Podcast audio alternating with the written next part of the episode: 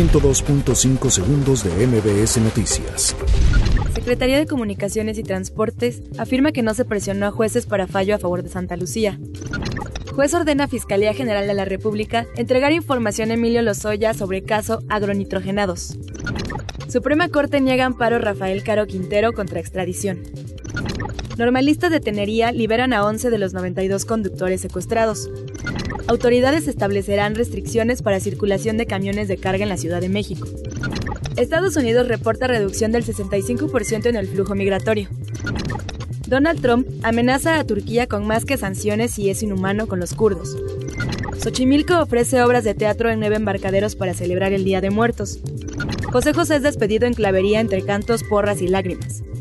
Internan de emergencia a la cantante Miley Cyrus por amigdalitis. 102.5 segundos de MBS Noticias.